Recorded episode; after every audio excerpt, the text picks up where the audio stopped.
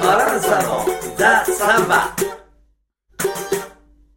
いやなんかワールドカップとかさうん。なんかサッカーの試合とかよくあるじゃない、その時俺らさ、なんかブラジル日本戦とか言うとさ、いやなんかどっち応援して困るでしょ？とかって言われない？あ日本や日本とブラジルで戦ってどもちろん日本だよね。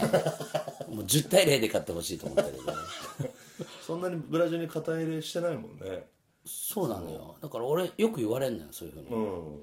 いや今日ブラジルと日本あの戦うんですけどどっち応援するんですか？とかさ、ああ確かに。完全に日本だよね。だから俺らなんかさ、ブラジルが好きなわけじゃないんだよね。うーん。そこでしょやっぱり。そっか。ブラジルが好きになって、えーサンバ好きになったんじゃないんだよな。そう。あのサンバ好きなんだよね、うん。俺の考え方は、まあサンバが好きで、まあブラジルっていう国に、まあサンバを取り巻くちょっと好きなやつらが少しいるよっていうような感覚、ブラジルフリークじゃないと決して。そうなんだよ、そこをよく勘違いされるんだよね、あなんかだからそういうあれで言うと、あの向こうに住みたいと思わないんですかみたいなのもすごい言われたじゃない、まあね、うん、あっちに、いつ行くんですかとかいつも毎年行ってんですよねみたいな、あっちに住みたいと思いませんか？みたいな思いません まあ正直昔はねブラジル人になりたいぐらいだって思った、うん。時ももあったね。うもう全部血を入れ替えたいっていうぐらい思った時もあったけど、まあ今ははっきり言って、俺らサンバが好きなわけだってブラジル好きじゃないっていうかさ、やっぱ最初のさ旅に行った時からさ、いろんなもん見てきたじゃん。そうね。いいことだけじゃなかったからね。1話2話はさ結構さ、聞いた人はなんか「いやブラジル素敵とかさ、行ってみたいと思うかもしれないけどさ、まあ同じぐらい嫌な気持ちもするよね、とかまあ実際まああの話は言わなくちゃいけないよね。いやまずでもあの話。いやその前にさ俺が最初に一番うんああと思ったのはさ、二人でさ、あのサルバドールバイヤーにさ、バスで行ってさ、バイヤーあんま面白くねえな早くリオ帰りてえっつってさ、うん。お金ないからバス乗ったじゃない。乗った。あの時24時間でリオに着くはずだったんでバスねぶっ続け乗って。それぐらいだったのかね。それがさ30時間かかった30時間ぐらいかかったよね。まずあのお母さんはあ違う。お母さんがちっちゃい子供がいて熱出したよね。もう席は満席だよね、うん。ちっちゃい子供が熱出した。の熱出した。で病院行こうみたいな話になってなんかみんなでさ「おもうこのままルート外れて病院行けよ。俺らはいいからさ」みたいな。嘘だ。俺嘘だと思った。俺らもこれ高速バスですよねと思って。でちょっとお母さんがね可愛かったんだよ。そうだすごい若めで可愛かったの。そうだみんなちょっと男たちがグッと来てそう。て「でおい!」ってそう。で旦那がいないっつうか。そうだ自分とその子供だけで来てて。だからななんかみんなちょっと盛り上がっちゃってて。そ「おいみんないいよな」みたいな「ちょっと運転手ここら早く病院へ」みたいな。で俺さ病院でうん。置いてさじゃあなと思ったんだよね。待ってる。待ったんだよね。それで2時間やそこら使ってるでしいたよょね。俺もう外国人だしさ、なんかあんまり強く言えなかったけど。俺もなんか反対はできなかったね。まあね人道主義的にね。でもほら俺らがそのお母さんと席が近かったじゃん。近かった。で「おいジャポネスお前ちょっとあの彼女とちょっと話したの?」みたいな。なんかなんかさ情報ちょっと俺にくれみたいなさいやらしい親父たちいたいたいた。いてさ。もうバス全体がさ家族みたいになっちゃってさ、はいはいはい。なってた。なってた。なんかもうなんかそういう事故っていうかそういう病気のこともあったし、なんかみんながすごい仲良くなっちゃって なんか「おい!」みたいな「俺たち家族だよな」みたいな、バス全体が大きな家族みたいになってさ、うん覚えてるわ。でしょ？でなんか夜さ、寝ててさ、起きたらさ、俺の前の席に入れたカメラがなくなってたんだ 結構いいですよねね。俺さ理解できなかったの俺。みんな家族だと思ってたのになんか俺の弟に盗まれたみたいな。であれみんな誰誰持ってんの？出してみたいな。感じだけど知らんよみたいな感じだった。マジで本当、俺さ寝てるところでさ目の前にあったカメラ、まあ俺もさ若い日本人の何でも分かんない男だったから、そんなとこにカメラ置いとくのが悪いんだけど、まあね。まさかさそんなみんなで仲良くなってみんなでいいことした後にさカメラなくなやるかっていう。さ本当あの時ああ俺、こういう国だって思ったよ。なるほどね。うん。笑え笑えない感じね。笑シャレになんない感じあるよね、あるよね、うん、でしかもさあのそのカメラのことで言うと、その博士のカメラを見て、乗客がさ「ああ」とか言って目をさ広げてさ「注意しろ注意しろ」って。やってたやってたやってた。あのみんな言うんだよねああっつってねなんか目をさこれまあ日本だとあかんべみたいな。で舌出さないみたいに目をこう下にこう指当てて目し下のまぶたをこう下に引っ張る感じのポーズ。そうそうそうあ目を大きくしてうん。あの見てろよっていうね。俺あの時も本当に学んだよ。そうね。そうだね。あれがまあ最初の最初の嫌な話かな。でしょ？でリオついても結構注意したよね。みんなに言われてさ。それ今今もやるんだけど今今時観光行く人はさあんまやんないかもしれないけどさ歩道をさ頻繁に右から左に変えたりとかさしたね。今もうなんとなくするよね、誰かつけてるやついるんじゃないかなっていうさ、だ俺らあの時代知ってるからさ、散々言われてさ、言われたね。うん、なんかつけてるやつがいないか注意しろとかさ、道をそうだね。変えるっていう話ね。でさらに大きいのあったじゃんそれで。ありましたね。決定づけたよね、あれはもう旅の3分の1ぐらいになった時かね、あ、3分のあと残り3分の1あと1か月ぐらいになった時かな。そうだっけ？だからもう一回リ、えー、とサンパウロからリオ入ってその後ミナスベロリゾンチ行ってポルトセグーロ行って。サルバドール行ってそのバスでおカメラ盗まれて帰ってきて。で熱出したのがあった後だよね。そうだよ。やっとリオに帰ってきたと思って、ね俺たちもユースホステル泊まっててね。ユースね。ポザーダ、ね仲良くなった友達とディスコ行ったんだよね。そうだね。あの頃はディスコだったよね、ああクラブじゃないねまだね。うん、俺が大学入った時も、なぜか1年生うん。あのディスコ連れてかれたよね。六本木とか。あれ新宿だったと思うんだけど、も全然、東京住んだからディスコなんか行ったことなかったからさ、もちろんディスコ音楽聴いて踊ったりしないよね、ただカウンターで飲んでただけだったけど、えー、そういう時代まあ時代だね。時代ね。ブラジルもそうだったよね、ディスコ行ったらね。自粛低下ディスコでまあ明け方までフィーバーして。帰ったのだから4時3 4時前とかかな、3時4時まで。3時4時ぐらい帰ってまきあ楽しくね、た、うん、あの時だけ帰ってきて、扉さピンポンってやったらさ誰だ？って中から言われて「いや俺俺だよ」俺だよ。ジャポネーズだよ。みたいな。俺だよ。開けてくれってさ。なんだとか言って、したらしたら緊迫したムードで、ドア開けてもらったらもう中がさ、ガシャガシャ。強盗にあった直後だったね、あれもう全部持って帰ったのねまず女主人が縛られてて殴られて縛られててね転転がされてて。でもさ全然また話は飛ぶけど、彼女はオスカー・カストロ・ネビスの妹だよね、うんそうそうそうそう。有名なうんそうそう、ジャズギタリストボサノバギタリスト、うんそうだったよね。そう偶然ね。ねでまあその人があの縛られてて、うん泣いてたよね。ナイスだ、でまあ全部の布団みたいなものからないしテレビもないし。テレビも外して持ってったんだよね。何しろトラックみたいので来てその中に10人ぐらい乗ってて、一気に襲ったっつうんだからね。最近もあったんだよそれ。あ本当？ボタフォーゴかどっかで。え。ーニュースで見たけど。ああまだあんだなと思ってさ。でまあもちろんその貸金庫みたいなところも全部 貸金庫だからさ 貸金庫に大事なもの入れるよね。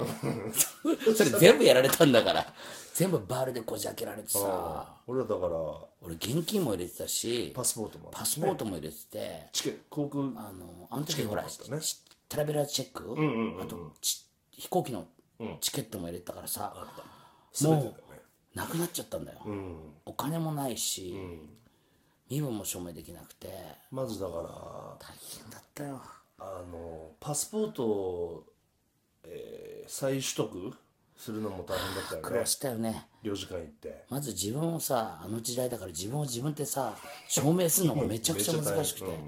国旗は偉くてさ。俺コピー持ってたんだね。俺もコピー持ってるべきだったけど、なぜかコピーもあの金庫入れちゃってたんだよ。だから国旗はすぐ戻ってきたけど俺が苦労したんだよ。そっか。俺先に帰ってきたんだね。なんか向こうのさ領事館ね、領事館にさ親親がそこまで行ってなんか電話でさ、本人確認してくださいみたいなさ、あってさまずパスポート取り戻してそれからさ、あのトラベラーチェックを取り戻すまでにお金がなくてね。なかった。一旦。気持ち的には300円ぐらいしかなかったよね。毎日あのパウンズイーニョあの食べたね。フランスパンのちっこいやつ。まあ20円ぐらいのやつね。毎日それしか。と水ねお腹すいたみたいな最悪な。本当大変だったなアメリカのビザ取るのね。そう。チケットがないとアメリカに入れないんだよね。そうなんだよ。そう。航空券違う。アメリカから日本に帰る航空券をアメリカの、えー街の、えーお店まで行って、すえー取り返すっていう話になったんだよね。そうあの時代はさ日本から買うさブラジルダイレクトのチケットが安くなくて、俺アメリカにまず行って、アメリカでロサンゼルスをさまよってそこで安いチケット探して行ったんだよね。だからそれがなんかぐちゃぐちゃしててさ、アメリカのビザ取るのも苦労してビザ取ってからやっと飛行機のさチケットもまた苦労してね。大変大変いやもうそういうの知ってるからさほんと多分あれ犯人はあれだね。数日前にそこを解雇されたやつなんだよ 多分。これがだからそこ言うこの話はした方がいいよね。あのーそこで使われてるあいつは何やってたんだろうね。掃除とかやってたのかな。うん掃除係だね、普段玄関で寝てんだよね。ああそうだった。いあのあの石のところ石畳じゃないけど石のところにさ、ゴロンと寝てるんだよ。だからあんな硬いところにあのーまあ住み込み、まあ、住んでない。なんだけど。住んでないんですよ。でそのまんま寝ちゃうんだからさ、でなんか俺らはサンバあの好きなんだよとか言ったら俺はマンゲーラの違う違うベジャフロベジャフルだっけ？ベジャフルだっけ？エスコアラのさベジャフローのさメンバーだってあの ID カード ID カードみたいに見せてさ自慢してたよね。ロクスポサンバできないくせにさ あいつでもなんかねちょっとよくしてもらってね。そうそうそう。なんか遊び行ったりもしたしなんか海行ってさ貝あの海ってさ貝取ったりさ貝？違う船虫みたいな。砂の中にさ手をザクッと入れると、ザッと上げると23匹引っかかんだよね、船虫大のものが、それをこれ捕まえろっつってさ、じなんか俺がかぶってた帽子かなんかの中に100匹ぐらい捕まえてさ さあこれを持って帰るんだってあれバカ立ち中華だね。うん。で家帰って油で揚げてうまいね。川エビみたいに赤くなんだよね黒かったのにね。したら俺その夜大変なじんましになってさ もう痒くて顔はむっくり腫れちゃってね。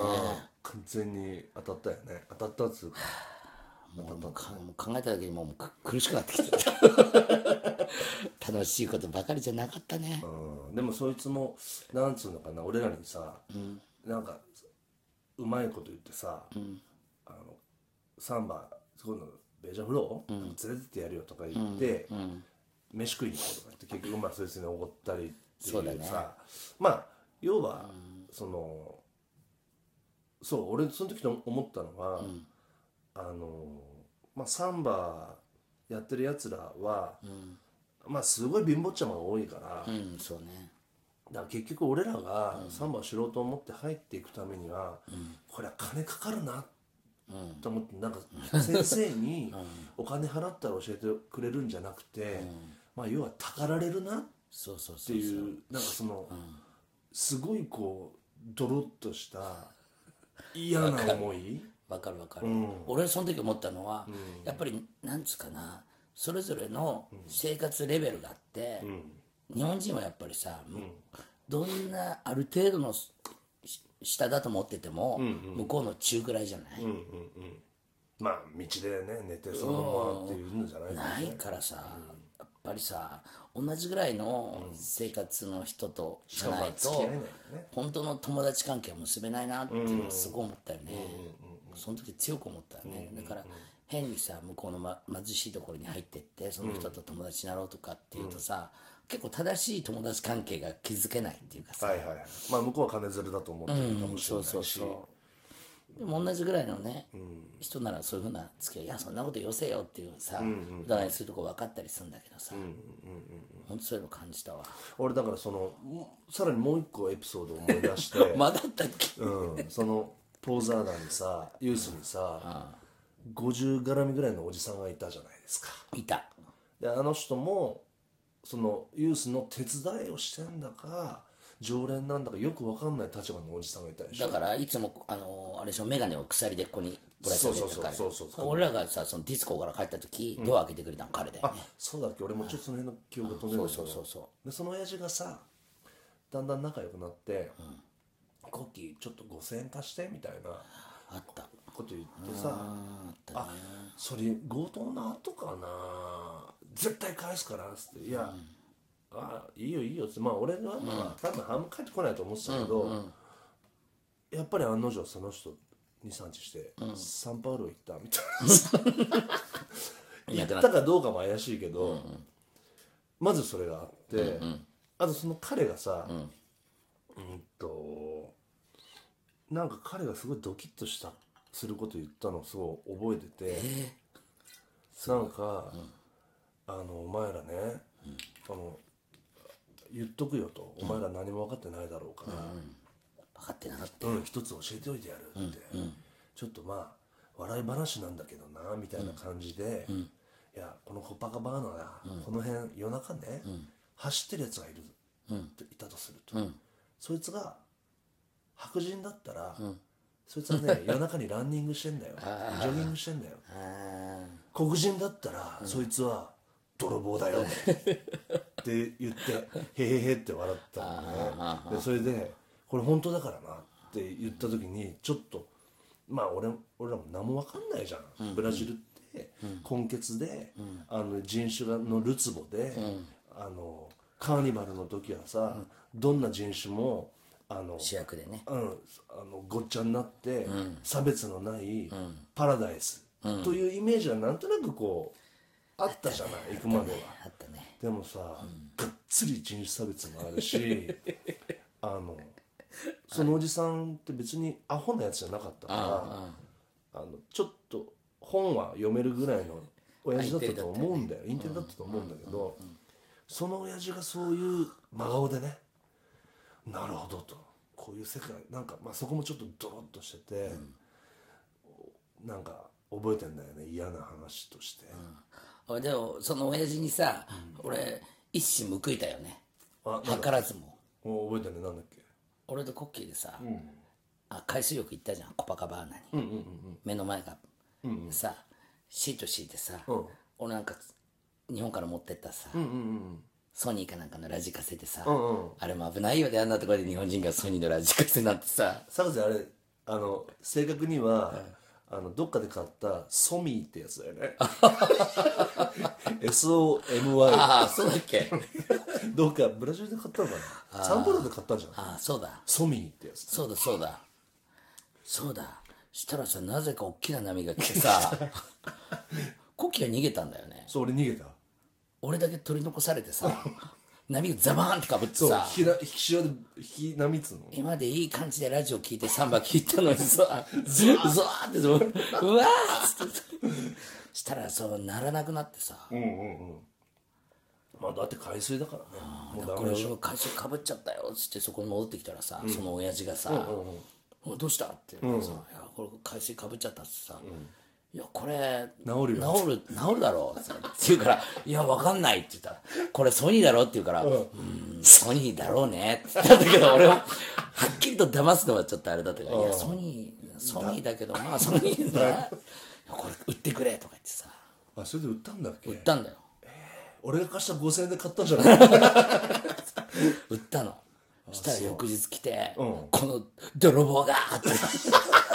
あそう。あそのことあった。あって俺売ったんだよ。どうしても買いたいって言うから俺はこれは多分ダメだよって。こっちがさ強情に渡さないと渡さないとすればするほどいやいやいいから売れみたいなさ。マジで？後で文句言うなよとか言って。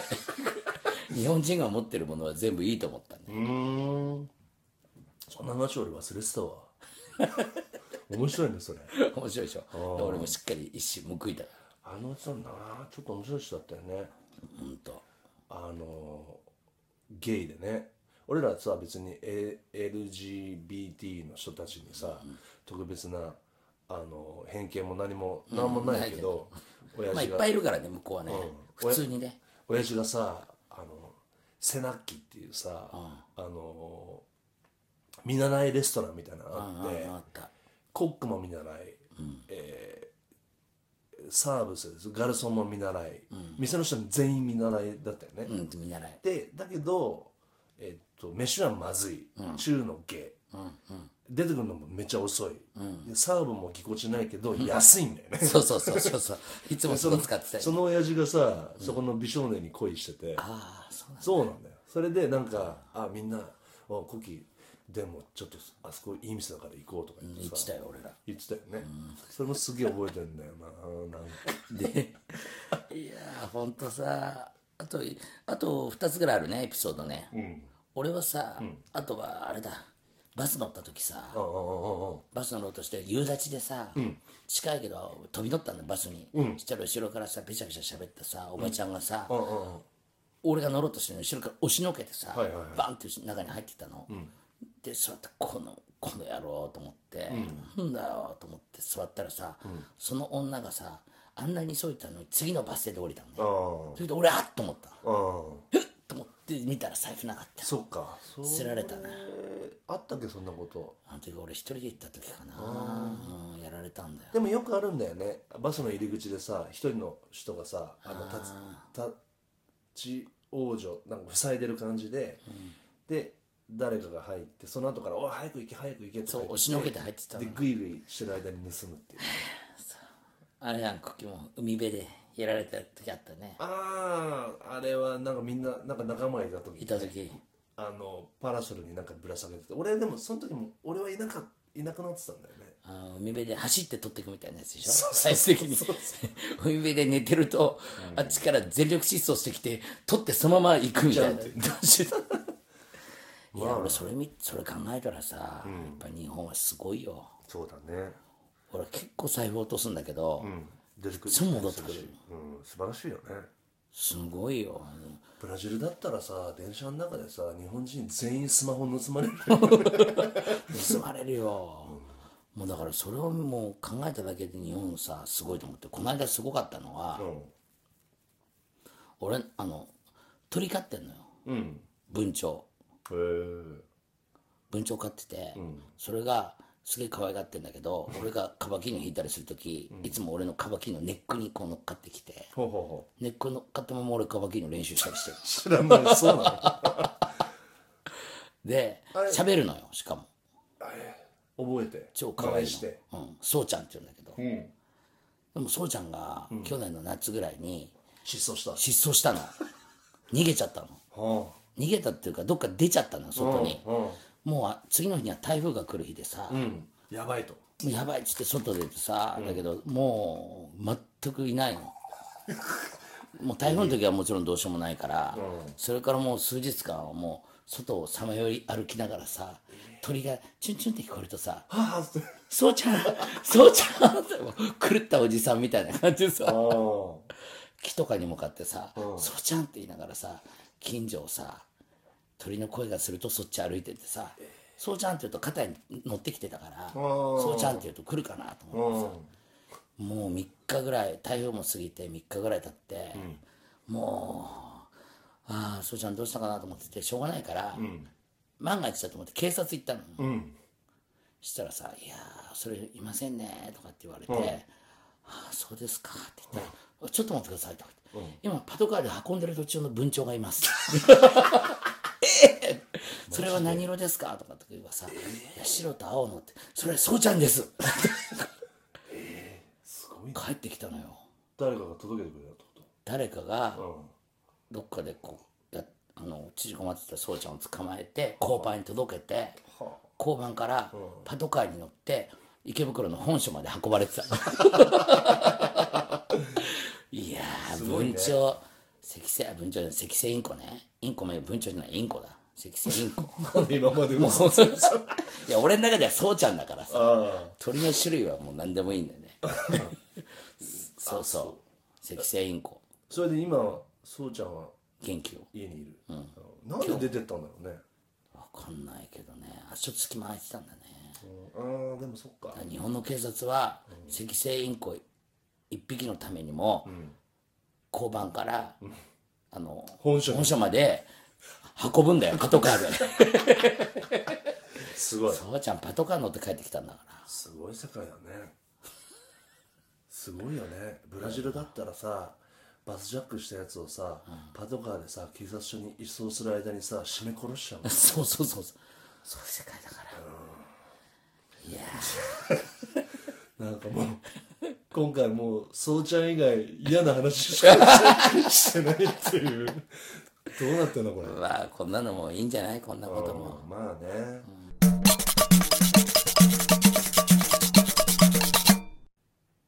はいじゃあお便りコーナー。はいお願いします。第第1回目。いいね。ありがとうございます、はいっす来てますよ。はい。えー、まずサンバネームヘジーナさん。はい。番組への質問です。バランサの名前の由来と意味とそこに込められた思いを知りたいです、えーということなんですけども。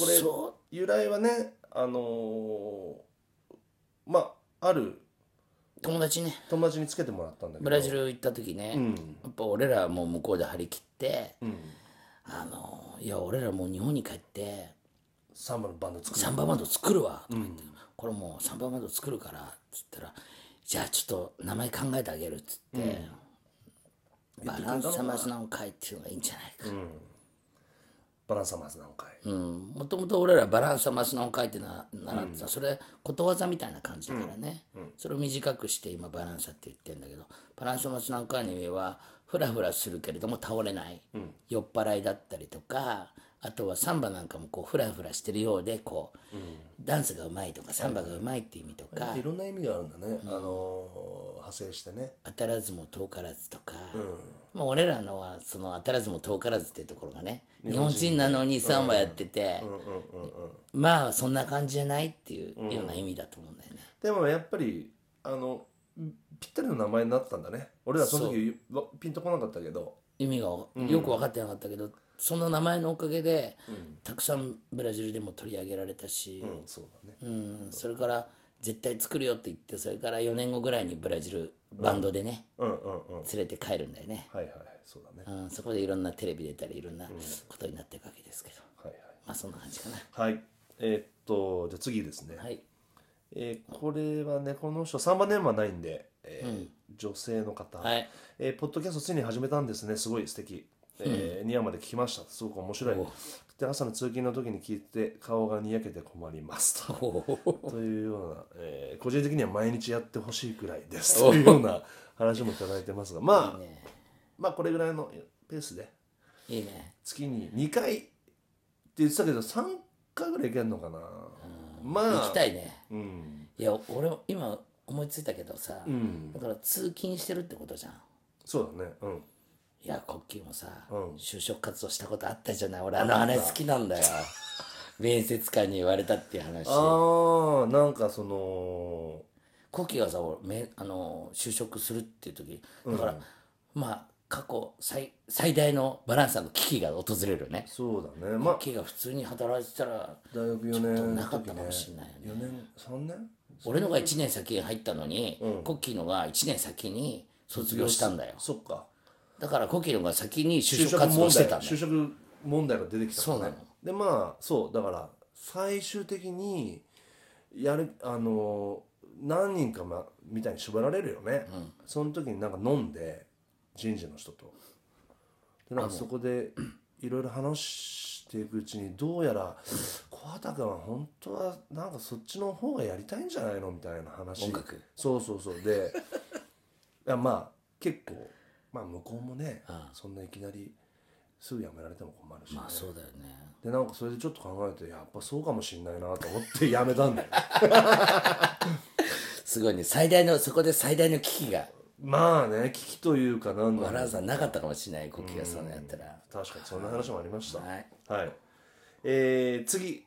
えーサンバネームマピーネさん、えーザ・サンバ楽しく聞いています、第2弾第2話かな、お兄さんあ兄さんたちにもそんな時代があったんだと知って安心しました、でも追いつける気は全くしませんがよかったらその頃どうやってサンバを練習していたのか教えてください。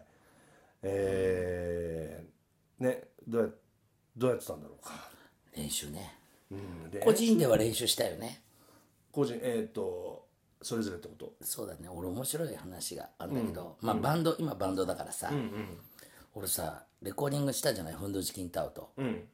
あの時にフンドチキンタウのさ、誰だったか忘れたんだけど、おセレーノだったかな、う。ん俺アホだからさ、セレーノにさ、1週間に何回あのバンドで集まって練習してんですかって聞いたんだおよそしたらしないって言われたんだけど、おうん。今はその気持ちわかんだけどさなるほどね。当時ほらバンドで集まってさ、練習してたじゃん、あ俺らもね。俺らも。やってたやってた。わざわざ昔はさ、週にさ2日に2日とかさ、集まってさリハーサルみたいんでさ、まあやってたけど。そっかそういう話か。まあバランサとしてはね、うん。個人としてはなんだろまあもう。う俺は思うのはあんまり上手くなる必要ないんじゃない？上手くならなくていいんじゃない、うん。練習組むも。俺そこはねあいつも思うよね、あの うまいのはあんま難しくないんだけど、うん。なんつうかな。ね、遊んだ方がいいんじゃない？酒飲んだりとかさ、人と話したりとかさ。まあなんつうの上手なのを見せつける音楽じゃないからね。そうなんだサよンバはね。まあある程度のあのーなんつうの？ある程度の質はこうクリアしたいけど そうだね。それがあれば心持ちが良ければ質がなくても結構楽しいよ、うんそうね。なんかさうまいとか上手なところで攻めていくとさ、第一次の壁に行き当たるところでもあるじゃない、うまきゃいいのかっていうかさうんうんうん。あのうまいうまいだけでそんな楽しみきれない音楽かなと思うんだよね。なるほど、うん、それはあるうまい。ある程度のところまで行って、心とかそのあり方が伴うとその先の扉がファーって開けんだけどさ、ただ上手上手だけで言ったら飽きちゃうんじゃない、なるほどね、うん。まあただ具体的にどうやって練習したかっつうともうひたすらレコード聴いて もう最初は真似するしかなかったよね。まあそうだね。まあ最初はそうだよね、うとにかくなんかあんまり自分で突き進むのがいいんじゃない、個性的であった方がサンバだから、あんま教わん教わるっていうか自分でやるのがいいんじゃないかな。なるほど、はい。ピーネスありがとうございます。えーっとじゃあ次。サンバネームジミーさん。はい。イエスえー、デンさんコッキーさんボアノイチ。ボのうち夜の夜なんだね。バナナさんのザ・サンバ楽しく拝聴させていただいてます。早速ですが質問です。コッキーさんが演奏中にかっこよく入れるおう。8分の6のフィルインつまりサンバとアフロビートである8分の6との関連や入れて良いタイミングなどを教えていただきたいのですがよろしくお願いいたします。またテクニカルなこと言うよねジミーさんすごいなこれ。これはね86のフィルイン俺が入れる時っていうのはあの多分ちょっと四角くなりすぎててリズムが、86を入れて、あの丸くしたいっていう角を取りたい時に入れてるから、多分ちょっとね意地悪な時に入れてんだね。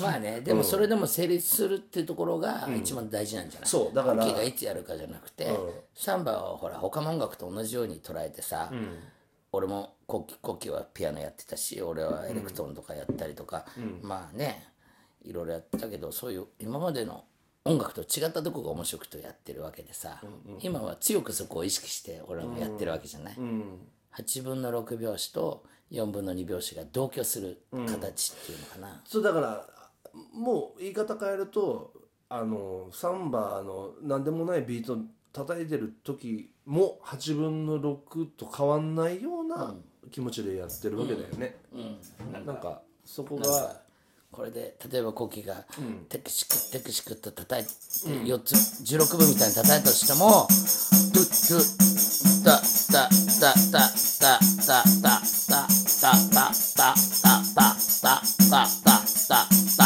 タ」みたいななんかまあなんか音楽用語ではポリリズムっていうらしいよね2つの音楽があのリズムが飲み込んじゃうのを。うんまあこリズム話はこれ結構いろいろねあのあるからままたいつかまたねそうだね。まあ、掘り下げる時があれば、うんまあ俺らも話し始めたら止まんないから、どれぐらい皆さんがこの話で楽しんでくれるのか。これ言ってくれって言ったら行くけどさ。そうだからこの辺の話もぜひあれだよね。いいとこついてんだよね。あのー質問でも何でもいいから欲しいよね。俺らがだから一番自慢自信があるのはこの部分だから、8分の6と4分の2がもろ入り込んでるミュージック、もう定規変えちゃうことだから1センチとか2センチとか2ミリとかのそこの幅を変えちゃうことでそこがまあバランサっていうバンドが一番自信持ってる部分、サンバ。俺らサンバでしかないっていうか他の音楽やったらそんな 良くないっていうか全部サンバになっちゃうところでもあるってい うね。定規がもうそうなってるからね。はいはい、うん、ですえいっすありがとうございます。引き続き皆さんの質問待ってます。はい。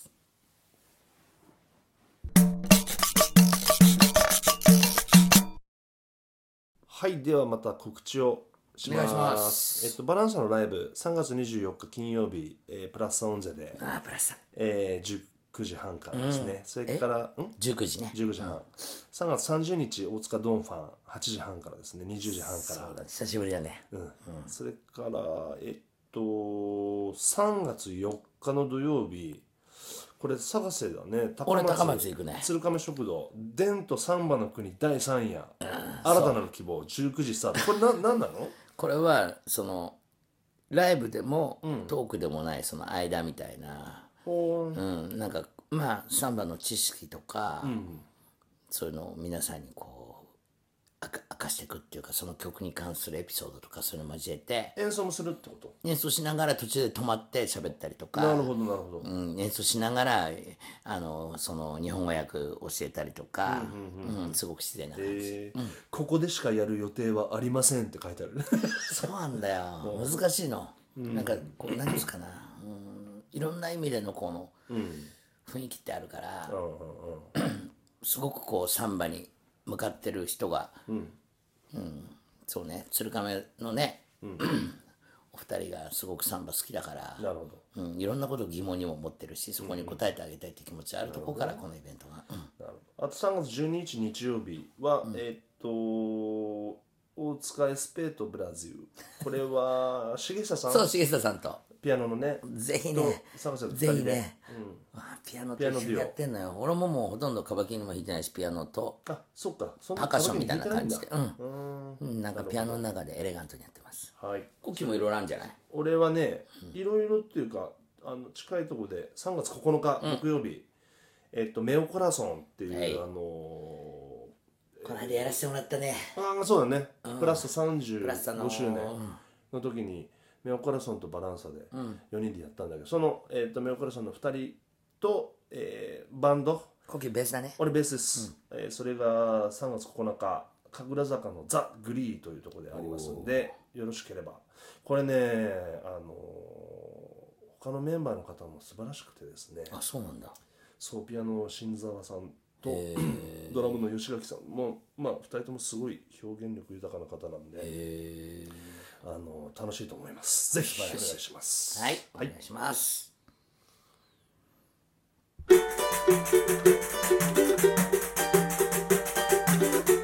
バランサのザ・サンバ